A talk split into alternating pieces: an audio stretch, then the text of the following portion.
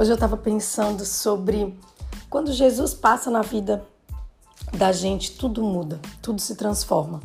Ele consegue extrair de nós o que há de melhor em nós e que muitas vezes nós nem percebemos. Quando a gente olha para a Bíblia, a gente vê um monte de gente, quando Deus passa por eles, eles são transformados, eles são reinventados. E hoje eu fiquei pensando sobre Noé. Noé foi um homem, ele era agricultor, mas Deus chama ele para algo maior. E tudo indica que para ele transformar, para ele criar a arca, foram mais ou menos 100 anos.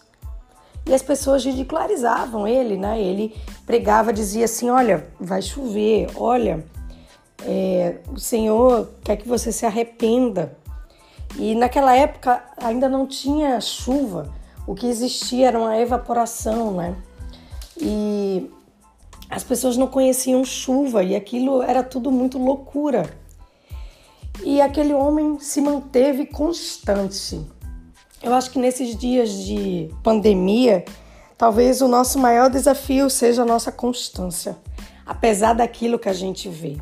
Noé não via chuva, Noé não conhecia chuva. Noé se manteve aproximadamente 100 anos na mesma atitude, crendo na palavra de Deus, naquilo que Deus tinha falado para ele, e ele foi perseverante e foi constante. Não tem muito como a gente é, separar essas duas palavras de constância e perseverança. Eu não sei o que você quer construir na sua vida, mas a perseverança e a constância são uma chave para a construção de algo. E é tão interessante que Noé, ele era ridicularizado, ninguém praticamente acreditou naquilo que ele falava, apenas a família dele e ele construiu a arca para a família dele. Então, que você construa a arca que Deus tem colocado no seu coração para a sua família. Vai valer a pena tudo que você construir para a sua família. E na palavra fala que Noé pregava para as pessoas, dizia: Olha, vai vir um dilúvio. Ninguém deu crédito, ele fez a parte dele. Ele construiu o que Deus mandou ele construir, ele se reinventou, foi transformado e ele conseguia se manter firme mesmo, mesmo sem ver o que poderia acontecer.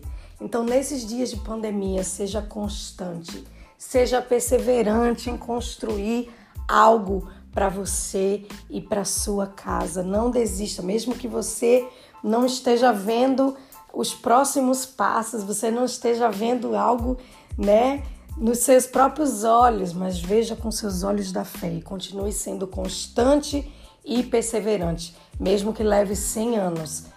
Faça o que Deus está mandando fazer, se mantenha firme, persistente, constante. É dia sim, outro também.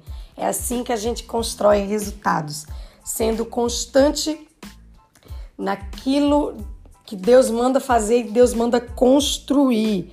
É ser perseverante, vai até o fim, não para não.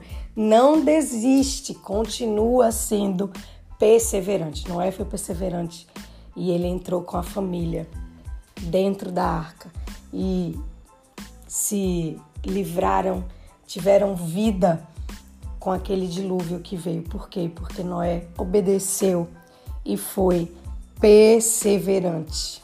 Então, já sabe, quer construir algo duradouro, quer construir algo para sua família, seja constante hoje, seja perseverante hoje naquilo que você deseja viver. Que Deus te abençoe.